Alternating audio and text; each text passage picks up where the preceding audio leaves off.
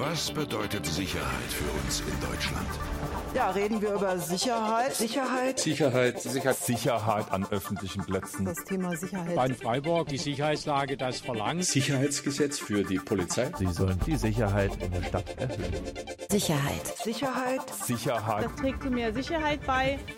Sicherheit für wen? Institutionalisierte Diskriminierung in der Polizeiarbeit und alternative Ansätze. Eine Podcast-Reihe zu Polizeihistorie, Rassismus, Sexismus, Racial Profiling, Psychologie der Polizei, transformative Gerechtigkeit. Wir fragen uns, was ist Polizei? Wieso ist Polizei? Und was könnte es stattdessen geben? Werft mit uns einen kritischen Blick auf die Polizei, ihre Struktur, ihr Wirken und auf Alternativen zum Status quo. Ein Projekt mit Unterstützung von Demokratie Leben. Episode 3 Rassismus Hallo und willkommen zur dritten Episode von Sicherheit für wen. In den letzten beiden Folgen haben wir uns einen Überblick verschafft, zum einen über Polizeihistorie und zum anderen über Polizeikultur und die sogenannte Cop Culture. Der Mord an George Floyd und die darauffolgende mediale Aufmerksamkeit auf die Black Lives Matter Bewegung und die Fund the Police in 2020 haben auch hier in Deutschland die Diskussion zu rassistischer Polizeigewalt in das Auge der Öffentlichkeit gerückt. Ohne die Arbeit von so einer großen Anzahl an AktivistInnen of Color wäre diese Reihe zu institutionalisierter Diskriminierung nicht möglich.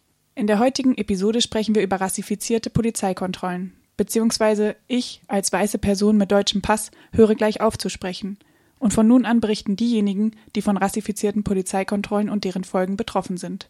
Vorerst aber der Hinweis, dass die Geschichten, die hier erzählt werden, emotional auffühlend sind und betroffene Personen von Rassismus, physischer Gewalt, psychischen Folgen und dem Aberkennen ihrer Erfahrung berichten. Aber auch über Zusammenhalt und möglichen Widerstand wird gesprochen. Durch die heutige Episode begleitet euch Bundi, Bei jeder Art von Unterdrückung ist es ein natürliches Phänomen, dass die betroffenen Menschen, wenn sie genügend Energie haben, Widerstand leisten. Und äh, ich als betroffene Person von Racial Profiling habe ich ähm, aus meiner eigenen Selbstinitiative eine Umfrage zu dem Thema Racial Profiling in Freiburger Kreisraum gestartet. Und bei der Umfrage handelt es sich um ungefähr 50 Fragen. Und das Ziel von der Umfrage ist eben ein Überblick von Racial Profiling in Freiburg dass ich mir einen Überblick von Racial Profiling in Freiburg mache. Meine Hinterfrage war, wie viele Menschen sind von diesem Thematik betroffen? Also damit ich äh, mir in meinem Kopf nicht einreden kann, dass ich der einzige Person bin, dass ich halt irgendwas Falsches gemacht habe, weil nach den Momente, wo ich geracial profiled war, kam immer so die Frage, hä, warum würde ich kontrolliert, dass ich selber eben den Grund gesucht habe, aber halt um diese Frage irgendwie wegzuschiften, ähm, wollte ich gucken, ob ich der einzige Person, der oder die sich mit dieser Frage sich beschäftigt, welche Altersgruppe wird am meisten kontrolliert, wo finden äh, die meisten Kontrollen statt, äh, wie identifizieren sich die Menschen, die am meisten kontrolliert werden. Die Umfrage findet ihr unter rdl.de slash Polizeigewalt verlinkt und mehr zu Bundis Überlegungen zu den Hintergründen der Umfrage findet ihr auch bald hier auf unserer Website. Teil 1 Racial Profiling Erfahrungen Was ist Racial Profiling? Ich definiere Racial Profiling mit einer Definition von Dr. Vanessa E. Thompson. Das ist eine wissenschaftliche Mitarbeiterin in der vergleichenden Kultur- und Sozialanthropologie und sie definiert Racial Profiling als eine unbegründete Pass- und Personenkontrolle von äh, People of Color, schwarze Menschen, Romia, Muslime und weitere Personen, die aufgrund von rassistischen Zuschreibungen im Visier polizeilichen Handelns stehen. Zum Beispiel unveränderliche äußerliche Merkmale wie Haut- und Haarfarbe, vermeintliche Herkunft, aber auch nach Religionsidentität und Sprache und Initiative von schwarzen Menschen in Deutschland. Die haben äh, Racial Profiling als die diskriminierende Verwendung von Zuschreibungen wie ethnische Zugehörigkeit, phänotypische Merkmale, nationale Herkunft vor allem als Grundlage für polizeiliche Identitätskontrollen und Durchsuchungen ohne konkretes Indiz. Also Aus diesen zwei Definitionen tritt das Wort rassifizierte Menschen ohne einen konkreter Verdacht auf. Wir lassen nun eine betroffene Person von seiner Erfahrung mit Racial Profiling erzählen. Thank you for tuning in. Danke fürs Einschalten. Ich bin meinem Brother dankbar, dass er seine Energie bündelt und sich Zeit genommen hat für dieses Interview. Hey, hey, ich bin eine Person of Color und lebe seit 2017 in Deutschland. Seit 2018 ist mein Aufenthalt legalisiert worden. Ich bin 26 Jahre alt und Vater einer dreijährigen Tochter. Bist du jemals von der Polizei kontrolliert worden? Uh, ja, das war 2018. Damals lebte ich in Staufen und kam abends auf einen Feierabenddrink in die Stadt. Als ich aus dem Zug ausstieg, stand dort direkt eine Barrikade an Beamten und kontrollierten alle nicht weißen Personen. Uh, Waren sie uniformiert? Ja. Haben Sie sich ausgewiesen vor der Polizeikontrolle? Uh, Nein, eine Sache, die ich auch sehr merkwürdig fand. Mir fiel auf, dass wir etwa 100 Leute waren, die aus dem Regiozug aus Staufen ausstiegen und sie wählten nur die Schwarzen und People of Color aus und färchten uns in eine Ecke. Sie fragten direkt nach unseren Pässen, Ausweis und nichts weiter. Gab die Polizei euch einen Grund, weshalb eure Personalien aufnehmen wollten?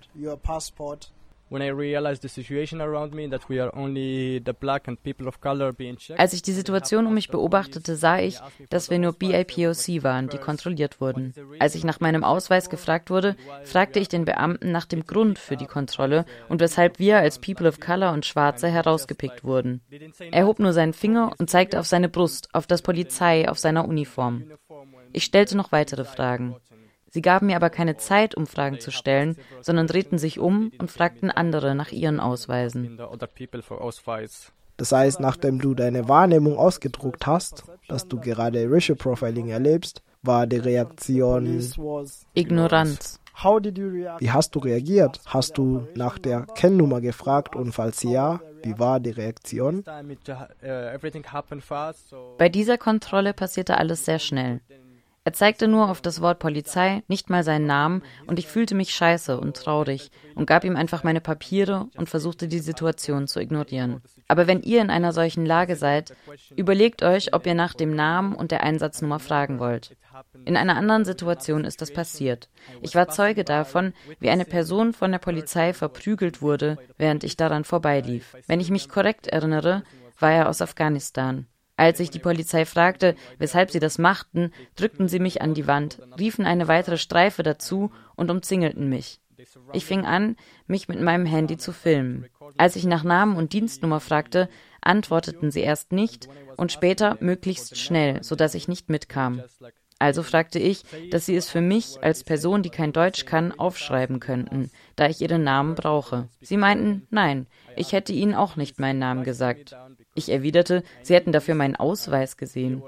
Sie meinten, wenn ich jetzt nicht gehen würde, würden sie mich mit auf die Wache nehmen.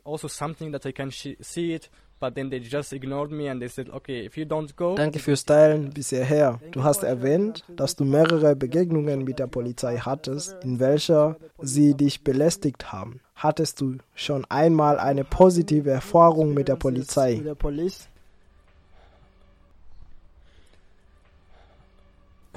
Ich musste gerade lange nachdenken, also glaube ich nicht. Die einzige positive Erfahrung, die ich mit der Polizei habe, ist, wenn sie mich sehen und ignorieren. Dann habe ich das erleichternde Gefühl, dass ich gerade keine rassistische Polizeikontrolle erlebt habe. Wenn sie zu zweit mit dem Auto an dir vorbeifahren und einen sehen, dann aber weiterfahren, dann ist es okay. Das ist schade zu hören, da die eigentliche Aufgabe der Polizei sein sollte, die Zivilgesellschaft zu schützen. Traurig, dass sie dich kriminalisieren, nur weil du nicht weiß bist. Was bräuchte es denn für dich, damit du dich während einer Kontrolle beschützt fühlen würdest? Naja, das Problem ist doch, weshalb müssen sie mich überhaupt kontrollieren? Ich spreche für mich, aber als eine Person, die versucht, Problemen aus dem Weg zu gehen, um mich nicht in illegalisierte Situationen zu bringen, weshalb müssen sie mich kontrollieren? Wieso sollte ich mir eine sichere Kontrolle wünschen? Wieso sollte ich mir eine sicherere Kontrolle wünschen? Ich mache nichts, was ihnen eine Ausrede geben könnte, mich zu kontrollieren. Also wünsche ich mir, dass sie mich einfach nicht kontrollieren, nicht, dass sich die Kontrolle sicherer anfühlt.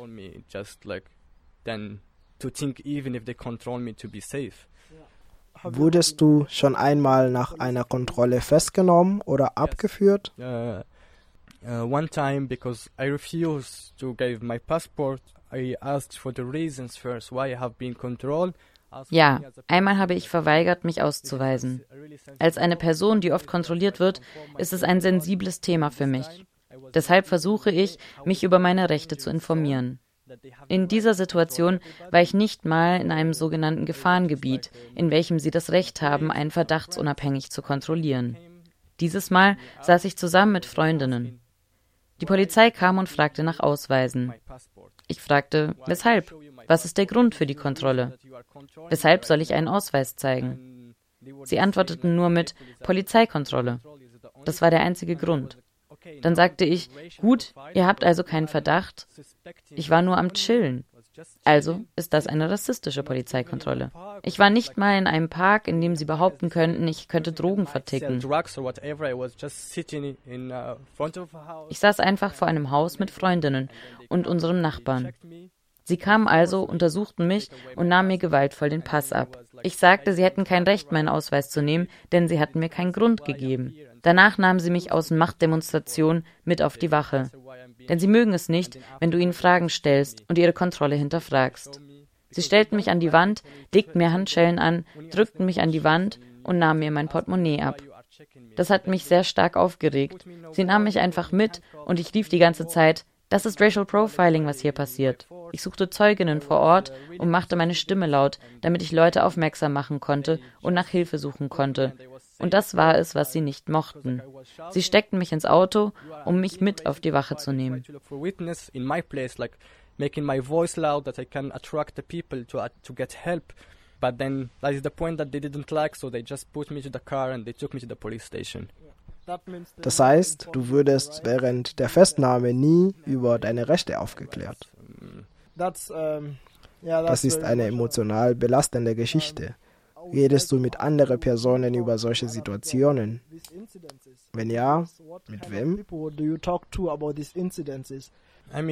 Ich habe manche Freunde, mit denen ich rede, wenn ich nach Hause komme. Ich sage ihnen, ich wurde gerade rassistisch kontrolliert und die Situation fuckt mich ab. Oder sie lesen es mir vom Gesicht ab, dass ich betroffen und traurig bin. Denn das kann einen den ganzen Tag beschäftigen, wenn man von der Polizei misshandelt wird. Aber ich traue mich nicht, so oft darüber zu sprechen. Denn entweder hörst du Mitleid oder sie sagen, ja, aber weißt du, es gibt manche Leute, und das ist für mich immer das Problem. Ich weiß, du bist nicht so, aber es gibt ja manche Leute. Was soll das heißen, es gibt manche Leute?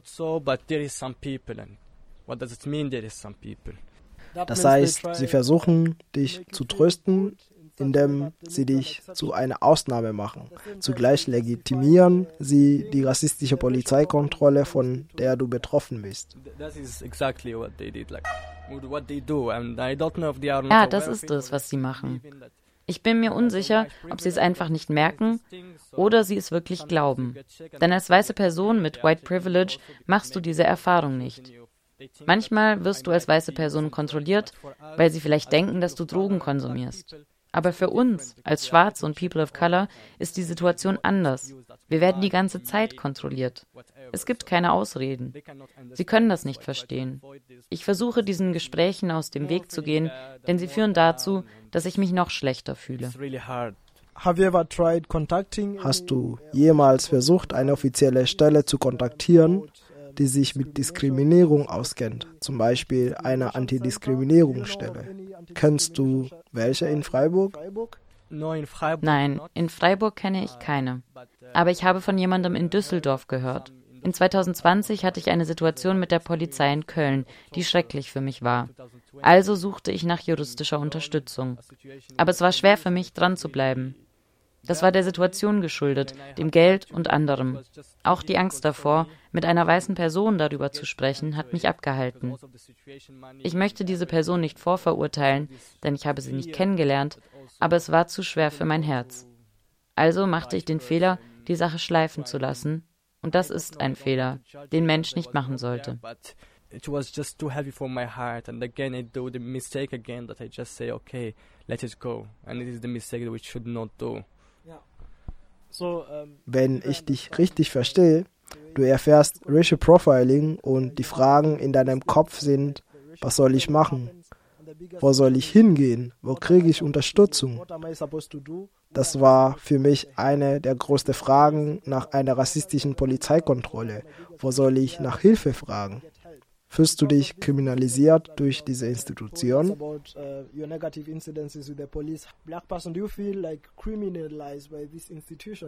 Ja, auf jeden Fall. Jedes Mal.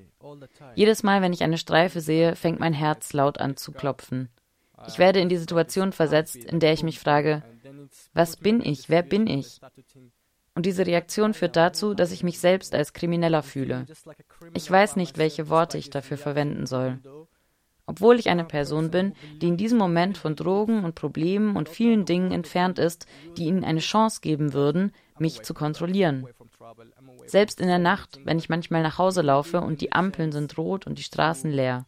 Du siehst so viele Leute über die Straße laufen. Doch für mich selbst in dieser Situation traue ich mich nicht, über die rote Ampel zu laufen. Ich verhalte mich sicher, nur damit ich ihnen keine Ausreden geben kann, mich zu kontrollieren.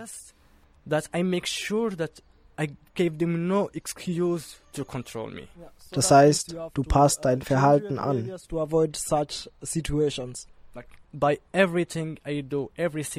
Bei allem, was ich mache, bei jedem Schritt, muss ich zweimal überlegen, damit ich nichts tue, was mich in Kontakt mit der Polizei bringt.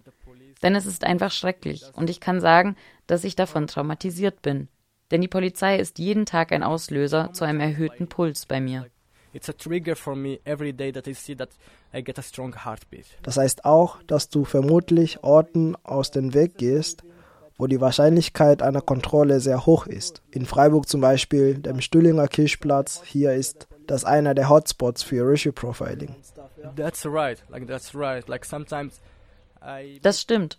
Manchmal vermisse ich die Community und fühle mich einsam.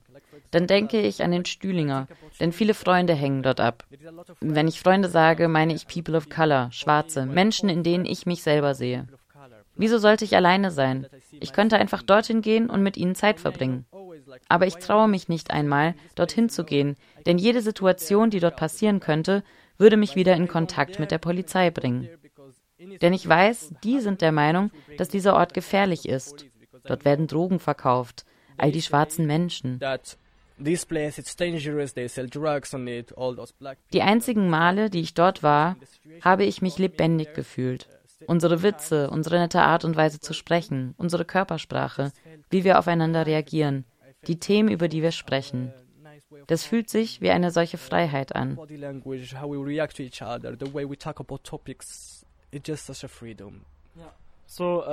Damit meinst du, wenn das Thema rassistische Polizeigewalt mehr thematisiert und in Debatten eingebunden werden würde und wenn die Polizei ihre Beamtinnen besser trainieren würde, mit ihnen antirassistische Workshop mit dem Schwerpunkt rassistische Polizeigewalt machen würden, würde das deine Lebensqualität automatisch verbessern? Definitely, definitely, but sense, like even I don't know because like ja, auf jeden Fall. Aber eigentlich weiß ich nicht. Menschen gehen zur Institution, habe ich gehört, und es gibt Menschen, die kennen die Umstände aus ihrem eigenen Umfeld und meinen, diese Art des Verhaltens bei der Polizei müsse sich verändern. Also denken sie, sie müssten diese Arbeit machen, damit sie Menschen besser behandeln können und ihnen Liebe zeigen können, den Job besser machen. Das ist die Haltung, mit der sie in diese polizeiliche Institution einsteigen. Aber sobald sie rauskommen, sind sie radikalisiert. Also was für einen Workshop möchte man dort veranstalten? In Afrika haben wir diese Worte. Der Djinn ist weiß und der Engel, Melak, ist schwarz. Aber was ist, wenn die Person schwarz reingeht aber weiß rauskommt. Dann glaube ich nicht an diese Institution. Ich glaube nicht daran, egal was für einen Workshop sie machen. Denn ich glaube, die ganze Institution muss sich verändern. Da reicht nicht nur ein Raum für einen Workshop und um sich dann zu profilieren. Hey, wir machen was gegen Rassismus, schaut uns mal an, wie divers wir sind. Ich denke, ihr kennt diese Witze von Videos, die unsere Länder zeigen, wie friedlich sie seien und wie gleichberechtigt wir seien. Think a lot and reflect a lot and um, I hope that in the future we'll have a lot of people who identify themselves as allies, not only by identifying themselves, but, but also by acting as allies. Thank you. Aus dem Interview, die wir gerade gehört haben, ist es enorm wichtig, eine verdachtsunabhängige Kontrolle und Racial Profiling zu unterscheiden. Und der Unterschied ist, dass bei Racial Profiling hier werden die Betroffenen von der Polizei herausgegriffen, festgehalten, durchsucht, schikaniert, also beide verbal und äh, physikal und eventuell werden die auch gesellschaftlich ausgegrenzt. Also die erleben auch Stigmatisierung von der Gesellschaft. Und es gibt halt Merkmale bei Racial Profiling, die sehr wichtig zu wissen sind, weil das hilft auch bei der Erkennung von einem äh, Racial Profiling Kontrolle. Zum Beispiel, dass die Polizeibeamte und Beamtinnen lauter mit den Betroffenen sprechen. Oft das ist es so, wenn die nicht weiß sind, dass sie oft das auf Englisch angesprochen werden oder dass die Beamte und Beamtinnen zu nah zu den äh, Personen, die kontrolliert werden, kommen, dass sie eben diese Personal Space überschreiten. Und wenn das Wort Racial Profiling oder wenn die betroffene Personen über ihre Wahrnehmung ansprechen, dass sie aufgrund von ihrem optischen Merkmal, die nicht weiß ist, kontrolliert werden, dann reagieren die Beamte und Beamtinnen oft das beleidigend in manche Kontrollen oder in meisten Kontrollen werden auch problematische rassistische Fremdbegriffe auch verwendet wenn die betroffene Person zum Beispiel nach dem Dienstnummer von dem Beamt oder Beamtin fragt, verweigern oft viele Beamtinnen. Zum Beispiel gerade jetzt in Corona-Zeit, wo es eine Mundschutzpflicht gab,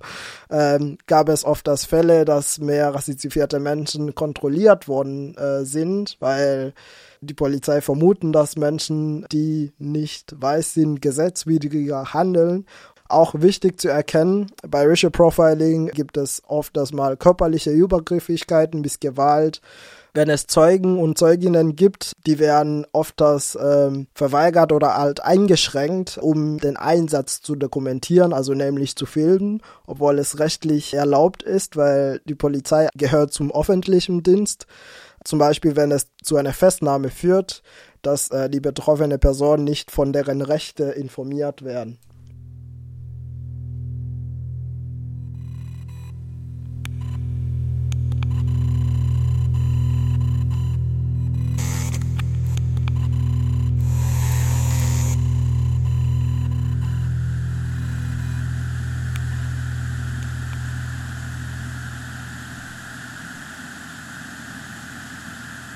In Freiburg, den Stühlinger Kirchplatz, das ist ein Ort, wo Racial Profiling tagtäglich stattfindet. Nicht nur da, sondern auch äh, es gibt zwei andere Orte, die als gefährliche Orte eingestuft sind, nämlich Colombi Park und Bermuda Dreieck. Ich lege mal Fokus auf dem äh, Stühlinger Kirchplatz, weil dort werden viele schwarze Menschen aufgrund von ihrer Auffälligkeit in Anführungsstrichen kontrolliert, weil sie anscheinend Drogen verkaufen. Die kritische Frage, die jeder Person sich fragen muss, warum werden diese Orte als gefährliche Orte eingestuft? Ich bin oft am Stühlinger Kirchplatz. Es ist eigentlich ein Ort, wo ich mich mit anderen schwarzen Menschen unterhalten kann oder auch begegnen kann oder auch kennenlernen kann und ich habe äh, viele gefragt, warum dieser Ort für den, deren Lieblingsort ist. Und sie meinten, dass, weil sie halt in kleinen Dörfern einquartiert sind, weil viele sind auf Asyl. Der Stühlinger Kirchplatz bietet sich als das ideale Ort, wenn sie nach Freiburg kommen, zu dem Großstadt. Das gilt als ein Treffpunkt von vielen Menschen aus dem afrikanischen Herkunft das ist echt äh, kritisch, eben diese Verhaltensmuster von der Polizeiinstitut äh, zu sehen, dass sie halt spezifisch diesen Ort als gefährlicher Ort einstufen weil Freiburg auch in der Nähe von der Schweizer Grenze, das ist auch äh, wichtig zu erwähnen, dass da auch Passkontrollen zu rassifizierten Menschen äh, in der Bahn, wenn sie zu den anderen Ländern gehen, dass sie das explizit in Bahnen oder auch wenn sie mit dem Auto unterwegs sind, dass explizit viele rassifizierte Menschen rausgepickt werden und kontrolliert werden, ob die halt illegal äh, ausreisen oder auch einreisen nach Deutschland oder zu den anderen Ländern. Da würde man sich mit der kritischen Frage beschäftigen, beschäftigen, so zum Beispiel, wer sieht Deutsch aus? Und das ist eine Frage, die niemandem eine Antwort auf einem Satz beschreiben kann, wer Deutsch aussieht und wer nicht. Ich bin 28 Jahre alt und aus Marokko und wurde 1992 geboren. Danke für die Vorstellung. Bist du jemals in einer Polizeikontrolle geraten? Ja, sehr oft. Magst du mit uns teilen, wann und wie deine letzte Kontrolle stattfand? Ich saß in Frankfurt im Zug, so wie alle anderen um mich herum auch. In diesem Moment kommt die Polizei rein, kommt direkt auf mich zu und fragt nach meinen Papieren. Dann sagten sie mir, ich müsse mit auf die Wache kommen und ich bin mit ihnen mitgegangen. Auf der Wache dann haben sie mich auf ungewöhnliche Art und Weise kontrolliert. Sie haben mir gesagt, ich solle alle meine Kleider ablegen und haben mich dann einfach nackt stehen gelassen. Ich habe gespürt, dass sie sich über mich lustig machten und ich sah das Lachen in ihren Gesichtern. Ich habe gesehen, wie sie mich verspotteten. Und das alles, obwohl ich meine Ausweispapiere dabei hatte. Haben die Beamten dir erzählt, weshalb sie ausgerechnet dich kontrollieren? Sie sagten nur, ich solle ihnen meine Papiere geben und dass sie meine Unterlagen vor Ort kontrollieren müssten. Als die Polizei dich äh, anhielt, um dich zu kontrollieren, in welcher Sprache fand die Kontrolle statt? Es waren vier Polizisten. Sie sprachen mit mir Englisch, obwohl mein Englisch nicht sehr gut ist. Ich konnte nur die Hälfte verstehen. Hast du eine Übersetzung angefragt in einer Sprache, die du verstehst? Als sie mich mitgenommen haben, fragten sie mich, welche Sprache ich spreche und haben einen Übersetzer gebracht. Aber das Problem ist, dass sie, selbst wenn wir nach einer Übersetzung fragen und sie eine Person bringen, nicht verstehen, was Dadija bedeutet. Sie holen dann also zwar eine Person, die Arabisch spricht, aber dieser Mensch kann aus Syrien sein oder aus dem Irak und die können mich nicht verstehen. Das heißt, ich bin mir auch nicht sicher, ob sie meine Aussagen richtig übersetzen. Das heißt, du hast die Situation gar nicht verstanden. Von der Art und Weise, wie sie mit mir umgegangen sind, hatte ich schon das Innere einer Gefängniszelle vor Augen. Ich dachte davor, die Polizei würde mich wie einen Menschen behandeln, nicht wie ihre Beute, die von vier Löwen umzingelt wird. Denkst du oft an diese Situation, die du in Frankfurt erlebt hast? Ich lebe jeden Tag mit der Situation und sie ist immer in meinem Kopf. Schon alleine, wenn ich nach Frankfurt fahren muss, spüre ich eine Phobie vor diesem Ort. Selbst wenn ich plane, dorthin zu fahren, wird das Trauma von dem Moment an ausgelöst, in dem ich daran denke. Aber das liegt nicht unbedingt an Frankfurt. Das Gefühl kommt auch bei anderen Bahnhöfen. Es kommt sofort. Allein schon, wenn ich nur in einem Zug sitze.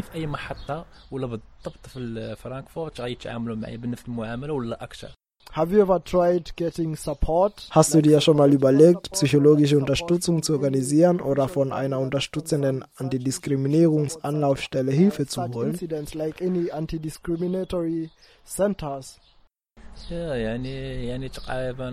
Anfangs dachte ich darüber nach und war unentschlossen und nicht sicher, ob ich an sowas teilnehmen könnte, ob ich eine Therapie machen sollte. Doch zum Schluss habe ich mich dazu entschieden und es hat mir etwas geholfen. Was ist deine Meinung zur Institution Polizei als Person, die von rassistischen Polizeigewalt betroffen ist? Was würdest du dir für eine Handlung von der Polizei wünschen, damit du deine Angst vor der Polizei ablegen kannst.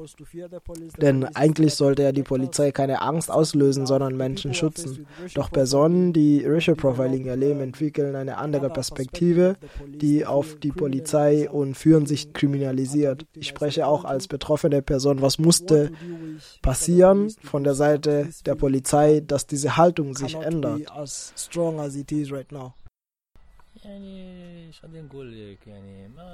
Ich wünsche mir einfach, dass die Polizei uns auf Augenhöhe begegnet. Egal wo du herkommst, Afrika, Amerika, Asien, sie sollten uns nicht gesondert behandeln oder nur zu den Menschen aus ihrem eigenen Land freundlich sein und zu uns Migrantinnen nicht. In meinem Fall war der Anleiter der Gruppe wie ein Monster und alle sind ihm gefolgt. Ich wünsche mir, dass die Beamtinnen ihre Vorgesetzten in ihrer Boshaftigkeit nicht einfach nacheifern.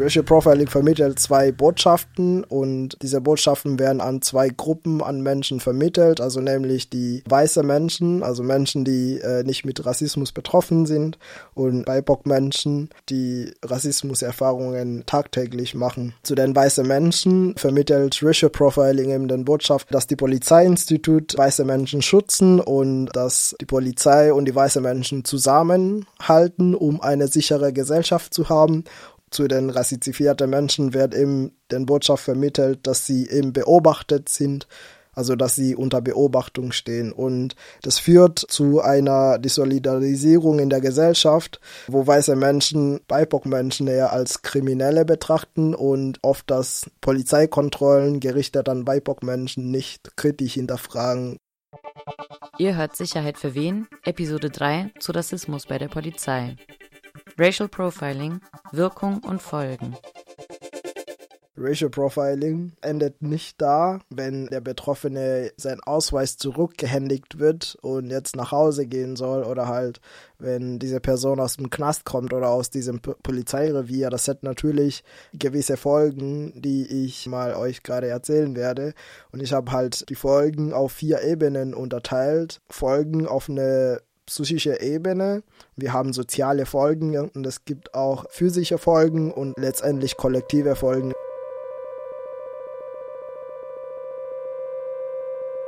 Erstens psychische Folgen das sind psychischen und körperlichen Stress, weil Racial Profiling viel Zeit und Raum einnimmt in der Person. Sarah Ahmed hat dieser Phänomen als Stopping Device beschrieben. Sie sagt, dass wenn eine Person von der Polizei alltäglich herausgegriffen, angehalten, befragt und durchsucht wird, dann werden diese rassifizierte Subjekte nicht nur in dem Raum von diesen betroffenen Personen beschränkt, sondern auch die Bewegungsfreiheit von den betroffenen Personen wird massiv eingeschränkt. Der Körper von dem betroffenen Mensch wird selbst zur Grenze. Und das führt weiterhin, äh, dass diese Person äh, Angstzustände hat, also dass zum Beispiel die Person sich anders verhält an Hotspots, wo Racial Profiling stattfinden, sei es zum Beispiel Stühlinger Kirchplatz, dass die Person sich versucht, unauffällig zu verhalten, damit diese Person keine besondere Aufmerksamkeit sammelt, dass die Person ungerne Hände in den Taschen tut. Es kommt auch zu Verfolgungsängste, wenn eine Person eben äh, eine Polizeisiren hört, dass es zu einem Angstzustand wieder kommt. Es kann auch zu Depressionen führen, posttraumatische Belastungsstörungen. Da sollte man auch irgendwie sich überlegen, wie behandelt man psychische Folgen bei Racial Profiling, weil das Problem ist nicht an der Person selbst, sondern halt es ist ein strukturelles Problem, die von außen zu der Person reingekommen ist. Die Möglichkeit, diese psychische Folgen zu behandeln, sind eher schlecht, außer wenn man die Strukturen ändert und wenn das weiterhin fortschreitet, also wenn, wenn diese Person nochmal Gerüche profilt oder halt, wenn diese Person eben von diesen psychischen Folgen nicht wegkommt, führt es auch zu anderen psychosomatischen Folgen wie Schlafstörungen, Konzentrationsschwäche. Wenn es eben mit dem Racial Profile nochmal wiederholt kommt, dann äh, versucht die betroffene Person andere Coping-Strategien zu finden, zum Beispiel Abusus von Drogen und Alkohol, was körperlichen oder physische Folgen hat.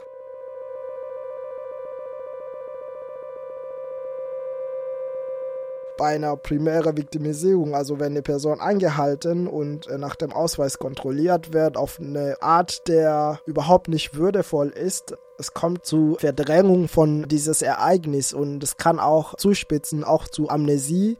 Dieses Prozess ist eigentlich ein natürlicher Schutz von dem eigenen Gehirn das wird wiederbelebt, zum Beispiel in Träumen oder halt, wenn die betroffene Person Reize von außen hört, die eigentlich mit dem Geschehen zu tun haben. Zum Beispiel alleine, wenn ein Krankenwagen da vorbeikommt, dann erinnert sich diese Person an diesem besonderen Ereignis und das ist äh, echt fatal.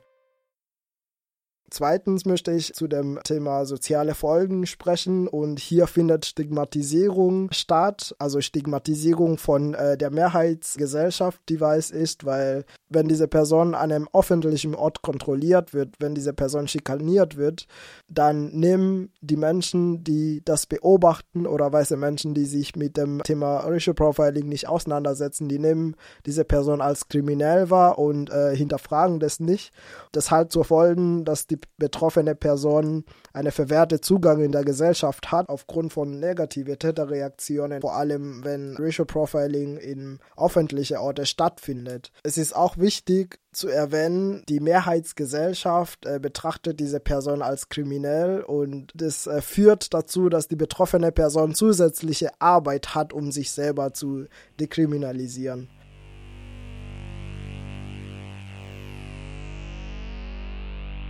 Drittens würde ich gerne über physische Folgen sprechen. Und diese Folgen kommen oft, wenn es zu Übergriffen während des Kontrolles kommt.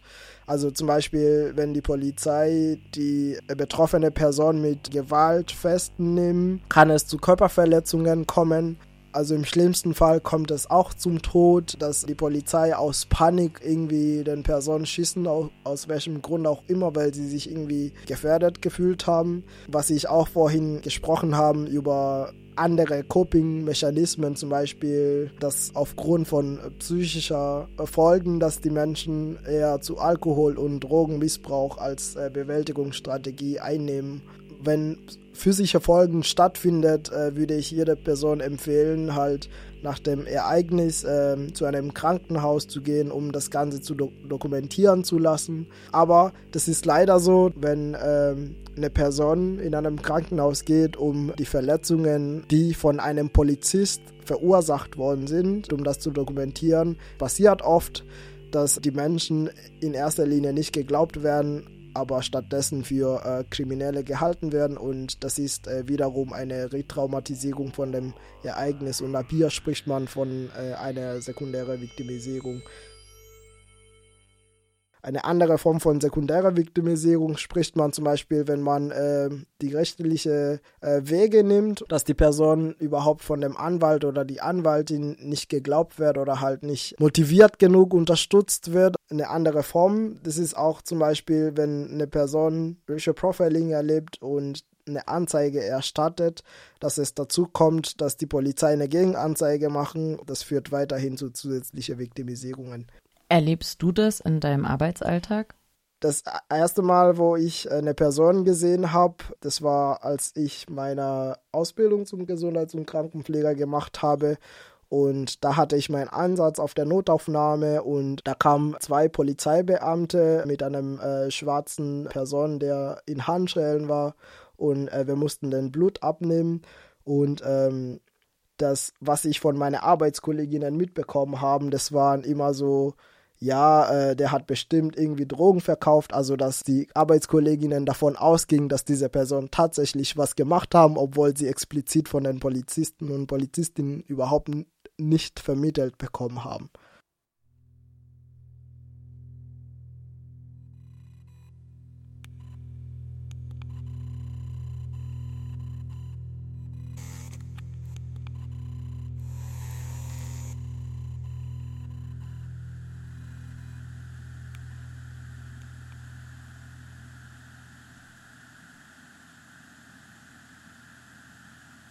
Als letztes möchte ich über die kollektive Folgen sprechen. Kollektive Folgen sind halt Folgen, die äh, Menschen, die primär mit Racial Profiling nicht betroffen sind. Das heißt, die sind nicht direkt betroffen, aber weil sie eben zu dieser Definition, was ich ganz am Anfang definiert habe, ja, weil sie dort auftauchen aufgrund von ihrer ethnischen Herkunft oder rassistische Zuschreibung, weil sie halt zu diesem Schema passen, die erleben natürliche kollektive Folgen. Und das sind zum Beispiel, die haben Angst, der nächste Opfer von Racial Profiling zu sein, die haben auch Vernichtsstrategien, das ist mein selbst erfundenes Wort, das heißt, äh, die vermeiden halt zum Beispiel Orten, wo Racial Profiling stattfindet oder dass sie versuchen halt nicht zu spät unterwegs zu sein. Also die vermeiden Situationen, die dazu führen könnte, dass sie halt von der Polizei eine unnötige Kontrolle, die rassistisch motiviert ist, zu erleben oder dass sie auch Orten, also von einem Ort zu einem anderen Ort umziehen. Die letzte kollektive Folge ist halt, dass viele Menschen, die rassistifiziert sind, weniger Vertrauen an die Polizeiinstitut äh, bekommen und die betrachten die Polizei nicht als der Helfer oder wie auch immer die Polizei zurzeit beschrieben werden von weißen Menschen, sondern eher als Gefahr. Ihr hört gerade die dritte Episode der Podcast-Reihe Sicherheit für wen. Heute geht es um Racial Profiling. Hast du schon mal eine solche Polizeikontrolle beobachtet? Oder fragst dich gerade, was du tun kannst, wenn dies mal der Fall ist? Die kollaborative Forschungsgruppe zu Racial Profiling in der Schweiz hat hierzu einen Informationsflyer herausgebracht. Hier steht, werdet Verbündete. Wenn du dich verbündest, zeigst du, dass du aufmerksam bist, die Bedürfnisse anderer Menschen erkennst und sie unterstützt. Du hast ein Recht, Polizeikontrollen zu beobachten und verbal zu intervenieren. Dir sollte bewusst sein, dass auch du mit einer verbalen Intervention oder mit einer Weigerung gegen die Aufforderung der Polizei ein Risiko eingehst. Du kannst strafrechtlich verfolgt werden. Mache dir auch bewusst, dass dein Handeln negative Konsequenzen für die kontrollierte Person haben kann. Wir schlagen drei Formen der Unterstützung während einer Kontrolle vor. Zeugin werden, zur Seite stehen, intervenieren. Ich erläutere nun diese drei Punkte nochmal genauer. Zeugin werden. Bleib stehen und beobachte die Kontrolle. Überlege, ob du selber Zeit hast zu beobachten. Brauchst du Unterstützung von anderen Passantinnen? Wie kannst du in dieser Situation am besten intervenieren? Mach dir während der Kontrolle Notizen. Schreibe Ort, Zeit und Geschehen auf. Filme, wenn möglich, die Kontrolle aus ausreichender Distanz. Notiere die Namen der PolizistInnen sowie die Namen und Kontaktdaten anderer ZeugInnen. Sprich andere PassantInnen an und bitte sie ebenfalls stehen zu bleiben und die Kontrolle zu beobachten. Frage sie nach der Kontrolle, ob sie bereit sind, E-Mail-Adressen oder Telefonnummern auszutauschen. Bitte sie, ebenfalls ein Gedächtnisprotokoll zu erstellen. Sprich nach der Kontrolle mit der kontrollierten Person. Stell dich vor, so wie ich habe gerade gesehen, was passiert ist. Wie geht es dir? Ihnen kann ich etwas tun? Biete der Person an, als Zeugin auszusagen, falls sie rechtlich gegen die Kontrolle vorgehen will. Gib ihr deine Kontaktdaten, wenn sie dies wünscht. Akzeptiere aber auch, wenn sie dies ablehnt. Weise die kontrollierte Person auf Beratungsstellen hin. Melde Übergriffe wie Beschimpfungen, Drohungen oder Gewalt bei einer Beratungsstelle. Zur Seite stehen. Signalisiere der kontrollierten Person und der Polizei, dass du die Kontrolle beobachtest. Ich stehe hier und beobachte die Kontrolle. Frag, ob es in Ordnung ist, wenn du sie unterstützt. Geht es dir okay? Geht es ihnen okay? Kann ich dich oder sie unterstützen? Falls es zu einer Festnahme der kontrollierten Person kommt, teile ihr mit, dass sie das Recht auf einen Anwalt, eine Anwältin hat. Falls du von der Polizei weggewiesen wirst, frag nach dem Grund für die Wegweisung. Intervenieren. Frag die Polizei nach dem Grund für die Kontrolle und teile der Polizei und der Umgebung mit, dass du mit der Kontrolle nicht einverstanden bist. Falls die Polizei dich wegweist, sprich die Polizei an und frage sie nach dem Grund für die Wegweisung. Oder versuche, wenn möglich, zu stören. Zum Beispiel, indem du dich selbst zur Personenkontrolle anbietest. Egal wie, egal was. Werdet Verbündete. Lasst Personen in Polizeikontrollen nicht allein.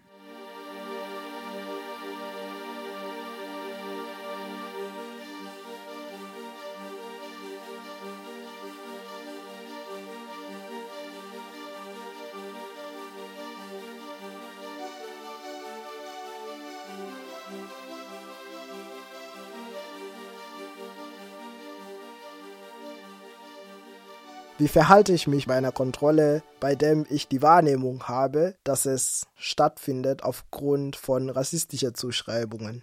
Äh, jede Situation ist äh, natürlich anders, also jede Racial Profiling Situation ist natürlich anders. Es ist wichtig, deine Rechte zu kennen und äh, bei einer Kontrolle, du hast Recht zu schweigen, wenn du irgendwas nicht unbedingt sagen möchtest. Du hast Recht, die Polizeibeamte und Beamtinnen zu widersprechen du hast recht, äh, nach deren Dienstnummer oder Name oder ähm, deren zugehörige Polizeirevier zu fragen und du musst nichts unterschreiben. Oder du kannst die natürlich fragen, ob du gehen darfst. Das stelle ich normalerweise immer als erstes Fragen, warum werde ich überhaupt kontrolliert? Und da sind die Polizistinnen eigentlich rechtlich verpflichtet, ähm, sich den äh, Verdacht dir zu sagen. Ich würde jeden Person empfehlen, der oder die mit Rassismus betroffen ist, erstmal ruhig zu sprechen. Ich weiß, es ist halt nervig, weil dadurch verbietest du dir selber deinen eigenen Zorn, aber Das ist wichtig, weil wenn du dich halt unruhig oder halt deinen Ton plötzlich veränderst, das gilt bei der Polizei als eine Bedrohung, egal wie banal das klingt. Also höflich muss es auch nicht sein, wenn du äh, keine Lust drauf hast. Ein bisschen Sarkasmus bringt mir auf jeden Fall was. Also durch Sarkasmus versuche ich eben äh, meinen Zorn zu überspielen. Und dann stelle ich mal die Frage, warum ich überhaupt kontrolliert werde. Und wenn sie mir keinen konkreten Grund geben, dann finde ich es wichtig, eben deine eigene Wahrnehmung äh, auszusprechen. Denn zu sagen, weil sie mir keinen konkreten Grund geben, warum ich kontrolliert werde, äh, bleibt mir kein anderer Grund außer die Annahme, dass sie mich kontrollieren, weil ich rassifiziert bin. Also es handelt sich hier um Racial Profiling. Ich finde, Racial Profiling sollte beim Namen benannt werden. Das ist leider so, dass viele Polizeibeamte und Beamtinnen sich aufgrund dessen aufregen, äh, weil das ist ihre größte Angst, wenn sie das Wort überhaupt Racial Profile hören. Andere Tipps äh, könnt ihr über Workshops äh, gerne erfahren. Also es gibt zahlreiche Workshops, die BIPOC-Menschen ähm, zu dem Thema empowern können, wo es darüber geredet, wie man sich äh, bei, einer Poli bei einem äh, Racial Profiling äh, sich verhält. Und äh, andere Tipps werden wir euch mal ähm, verlinken.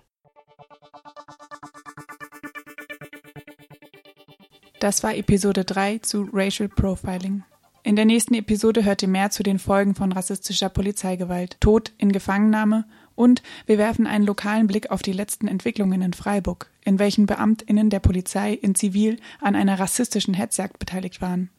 Vielen Dank an all diejenigen, die ihre sehr persönlichen Geschichten mit uns teilten. Das Roma-Büro Freiburg, die Sans-Papier-Stelle Basel und an ExpertInnen wie Eben Low, die uns ermahnt haben, die Relevanz von psychischen Folgen durch rassifizierte Polizeikontrollen nicht zu vergessen. Das war Sicherheit. Sicherheit. Sicherheit. Sicherheit. Sicherheit für wen? Eine Podcast-Reihe zu institutionalisierter Diskriminierung in der Polizeiarbeit und alternativen Ansätzen. Das war Episode 3. Rassismus.